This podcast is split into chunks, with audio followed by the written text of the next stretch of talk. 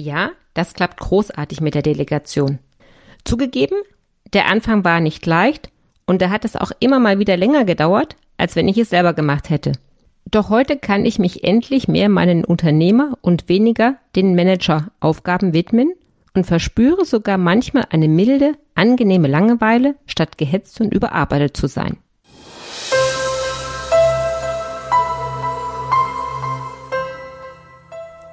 Das war wieder Markus, mein künstlich geschaffener Unternehmer aus der letzten Solo-Episode, der als alleiniger Gesellschaftergeschäftsführer ganz spezifische Dienstleistungen mit seinen rund 100 Mitarbeitenden seit über 15 Jahren erbringt. Schon immer hat er sich gefragt, wie er seine Mitarbeitenden besser einbeziehen kann, ohne dabei selbst mehr Zeit zu investieren. Delegation war eine Lösung. Mein Name ist Isabel Rösler und herzlich willkommen zur 13. Episode vom Podcast die Businessflüsterer. Mit dieser Episode vertone ich euch unser aktuelles White Paper für alle die, die den Inhalt lieber auf die Ohren bekommen. Delegation Schritt für Schritt lautet der heutige Titel. Von Was ist Delegation? Was sind die Vorteile? Welche Aufgaben lassen sich delegieren? Über das Fünf-Stufen-Modell der Delegation und wie man richtig delegiert, dreht sich in dieser Episode. Los geht's!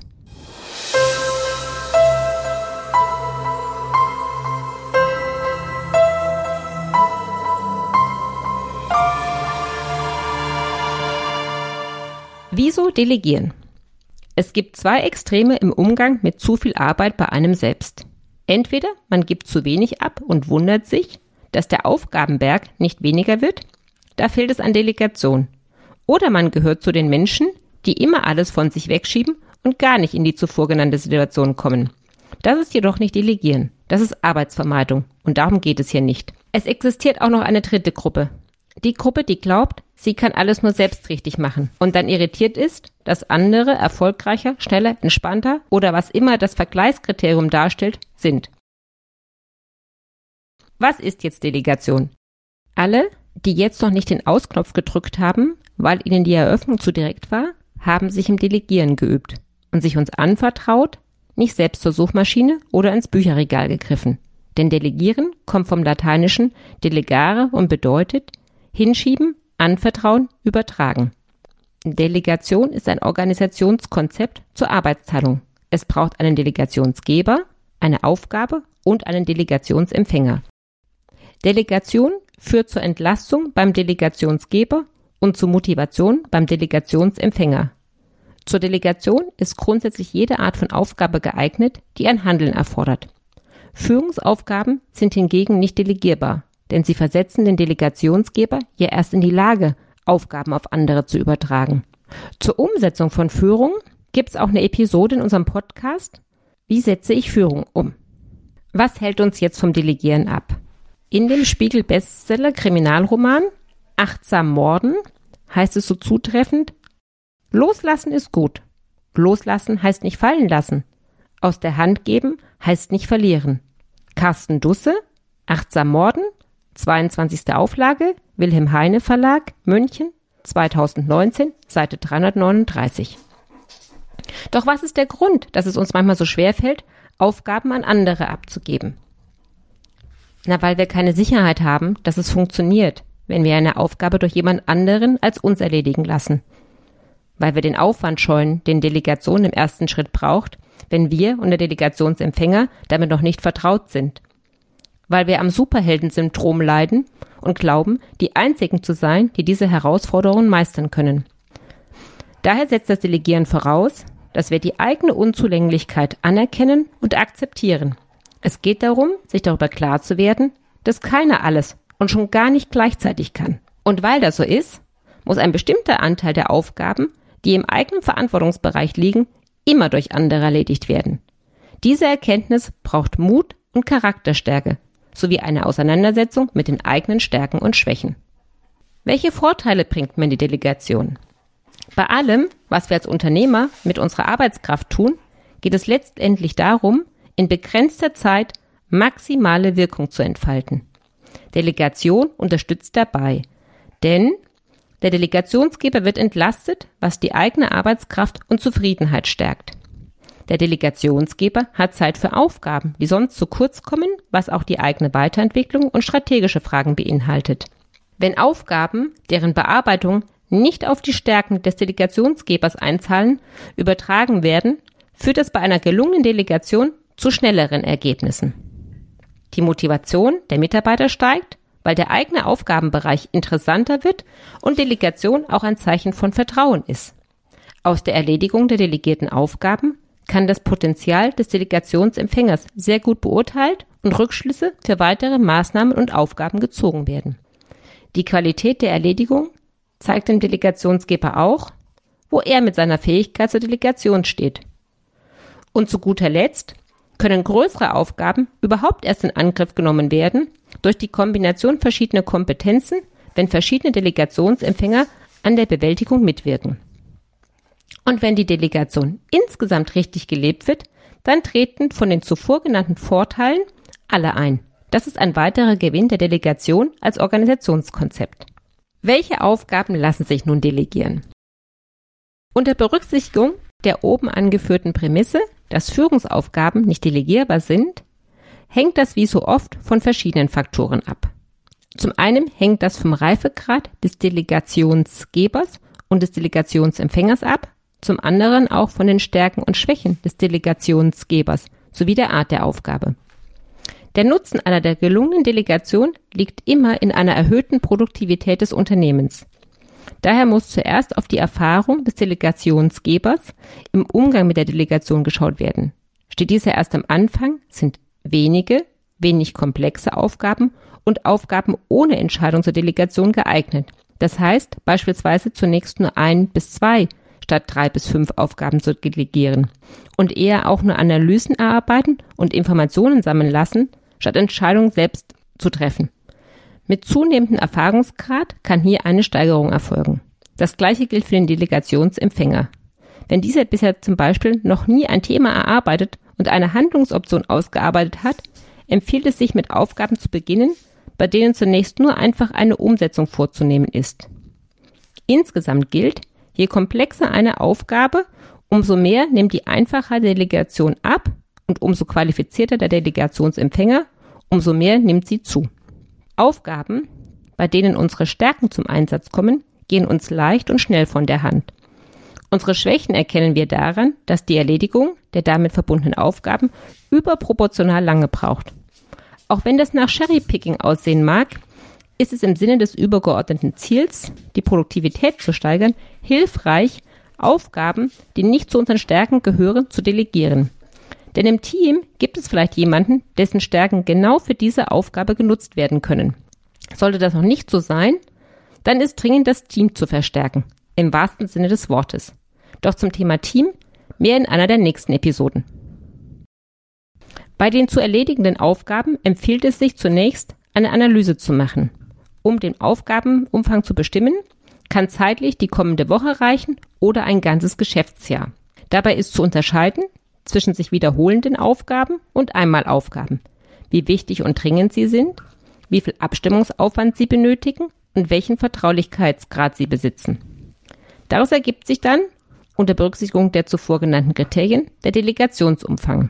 Die Delegation einer Aufgabe kann einmalig, temporär oder auch dauerhaft erfolgen die Aufgaben, die dauerhaft delegiert werden und die Delegation nicht an den spezifischen Mitarbeitenden gekoppelt ist, empfiehlt es sich, die Stellenbeschreibung anzupassen und die Aufgaben damit auch ablauforganisatorisch zu übertragen. Die fünf Stufen der Delegation. Wenn man sich mit Delegation beschäftigt, kommt man am Fünf-Stufen-Modell nicht vorbei. Dabei ist der Reifegrad und das Vertrauen in den Delegationsempfänger mit jeder Stufe höher. Stufe 1. Setze um. Stufe 1 bedeutet, dass der Delegationsgeber schon alles für den Delegationsempfänger vorausgedacht hat und diese nur noch umsetzen muss. Der Mitarbeitende soll sich genau an die Vorgaben halten. Stufe 2. Arbeite dich ein. Das Vertrauen auf dieser Stufe ist höher als auf Stufe 1 da der Delegationsempfänger sich das Thema anschauen, sich einarbeiten und Lösungsoptionen darstellen soll, die mit dem Delegationsgeber besprochen werden. Stufe 3. Erarbeite Vorschlag. Stufe 3 ist die Stufe vor der eigenen Entscheidung. Dabei erarbeitet der Delegationsempfänger einen Vorschlag anhand der eigenen Recherche und den entwickelten Lösungsoptionen, die er zu bewerten hat. Stufe 4. Entscheide mit Rückmeldung. In Stufe 4 darf der Delegationsempfänger selbstständig entscheiden, welchen Lösungsweg er gehen möchte, setzt diesen um und gibt anschließend eine Rückmeldung an den Delegationsgeber. Stufe 5. Entscheide ohne Rückmeldung. Stufe 5 unterscheidet sich von Stufe 4 nur insoweit, dass die Rückmeldung über die Entscheidung entfällt. Die Schwierigkeit in der Praxis ist, dass im Vorfeld zu entscheiden ist, in welchem Umfang der Delegationsgeber Vertrauen gewährt. Gewährt er zu wenig, kann sich der Delegationsempfänger unterschätzt fühlen. Wird zu viel Verantwortung übertragen, kann es zu Überforderungen und zu Ergebnissen kommen, die nicht der Erwartung des Delegationsgeber entsprechen. Daher ist eine schrittweise Übertragung der effektivste Weg. Und es gilt dabei auch, dass Mitarbeitende verschiedene Stärken haben.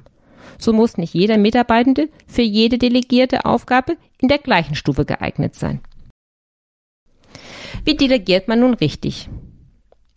Neben der Übertragung der Aufgabe gehört zum Delegationsprozess als essentieller Bestandteil auch die Übertragung von Kompetenz und Verantwortung. Die beiden letzteren werden oft vergessen. Denn nur wenn alle drei, also Aufgabe, Kompetenz und Verantwortung, kurz AKV, Teil der Delegation sind, ist diese effektiv und effizient. Übertragung von Kompetenz bedeutet, der Delegationsempfänger hat ausreichend Rechte, um die Aufgabe zu erfüllen. Die Übertragung der Verantwortung führt dazu, dass der Delegationsempfänger Rede und Antwort stehen muss zu dem, was er getan oder eben nicht getan hat. Der Delegationsprozess verläuft grundsätzlich bei allen fünf Stufen nach dem gleichen Prinzip und variiert nur in der Tiefe der einzelnen Prozessschritte. Schritt 1. Auswahl des Delegationsempfängers. In Abhängigkeit der Komplexität der Aufgabe und der Qualifikation des Mitarbeitenden ist zu unterscheiden, wer die Aufgabe erledigen soll. Wenn kein passender Delegationsempfänger für die gesamte Aufgabe gefunden werden kann, dann ist zu prüfen, ob zumindest Teile der Aufgabe delegiert werden können, um Entlastung zu schaffen. Schritt 2. Vorbereitung. Das ist zusammen mit Schritt 5 der wichtigste Prozessschritt. Neben dem, was bis wann zu tun ist, ist das Warum zu erklären. Beim Was bis wann ist festzulegen, wie das Ergebnis aussehen bzw. es umfassen soll und bis wann es vorliegen muss und ob es Zwischenergebnisse braucht. Nicht zu vergessen, die notwendigen Kompetenzen mitgeben und ganz klar die Verantwortung übertragen. Um das bestmögliche Ergebnis zu erzielen, ist die Aufgabe in jedem Fall im Gesamtkontext einzuordnen. Beispielsweise, woraus ergibt sich die Aufgabe, wer bekommt alles das Ergebnis, wofür ist das Ergebnis gebraucht und ähnliches. Schritt 3. Gespräch. Hiermit ist gemeint, dass es eine Übergabeinformation geben muss. Auch wenn das, was in Schritt 2 definiert wurde, schriftlich zum Beispiel per E-Mail übergeben wird, sollte zusätzlich ein Gespräch stattfinden, um dem Delegationsempfänger die Möglichkeit zu geben, sich zu äußern. Die zu erledigende Aufgabe sollte mit den eigenen Worten wiedergegeben werden, im Sinne von was ist angekommen und wie wurde es verstanden. Das vermindert das Risiko von Missverständnissen. Schritt 4. Planung. Der Delegationsempfänger sollte dem Delegationsgeber eine Planung vorlegen, wie die delegierte Aufgabe erledigt werden soll. Der Detaillierungsgrad der Planung hängt natürlich vom Umfang und der Art der delegierten Aufgabe ab. Bei einfachen Aufgaben reichen auch ein paar mündlich ausgetauschte Sätze, während bei einer komplexen Aufgabe ein Meilensteinplan hilfreich sein kann. Schritt 5. Kontrolle und Bewertung. Den Abschluss einer Delegation bildet immer die Kontrolle und Bewertung des Ergebnisses. Ein Gespräch anhand der getroffenen Vereinbarung und was erzielt wurde, ist unumgänglich. Denn nur so wird das Vertrauen und die Weiterentwicklung auf beiden Seiten ermöglicht. Auch wenn die höchste Stufe der Delegation, Stufe 5, keine Rückmeldung mehr vorsieht, ist eine Kontrolle und Bewertung erforderlich. Sie geschieht in der Regel nicht unmittelbar, sondern nur mittelbar, indem zum Beispiel Gespräche mit dem Ergebnisempfänger stattfinden oder der Delegationsempfänger eher beiläufig gefragt wird, wie die Ergebnisse angekommen sind und wie es ihm damit ergangen ist. Und bei aller Methodik ist die beste Delegation bei angetragenen Aufgaben gleich zu fragen, ob die Aufgabe überhaupt zum eigenen Verantwortungsbereich gehört. Wer da zu wenig Nein sagt und nicht in die kritische Diskussion geht, wird tendenziell immer zu viele Aufgaben haben, auch mit Delegation. Wie grenzt sich Delegation zur Teamarbeit ab? In einer der nächsten Episoden werden wir uns mit Fragen zur Teamarbeit beschäftigen und daher schon mal ein kleiner Vorgeschmack. Delegation ist ein Organisationskonzept und eine Kompetenz zur Durchführung verschiedener Aufgaben, bei der die Gesamtverantwortung letztendlich immer beim Delegationsgeber, da er die Führungskraft ist, verbleibt. Teamarbeit liegt immer dann vor, wenn eine Gruppe von Personen eine bestimmte Aufgabe zusammen bearbeitet. Innerhalb einer Teamarbeit kann es aber wiederum zur Delegation von Aufgaben kommen. Liebe Zuhörer und Zuhörerinnen, Markus hat es geschafft. Und ihr seid jetzt auch bestens vorbereitet, Aufgaben zu delegieren und die dazugehörige Kompetenz und Verantwortung zu übertragen. Entscheidet euch, welche Stufe der Delegation die passende ist und führt den gesamten Delegationsprozess inklusive einer abschließenden Kontrolle und Bewertung durch. Delegiert los und freut euch über die neu gewonnene Zeit. Das war Delegation Schritt für Schritt, die Businessflüsterer als Solo. Danke fürs Zuhören, lauscht auch den nächsten Episoden, abonniert uns und wenn es euch gefallen hat, gebt uns eine Bewertung.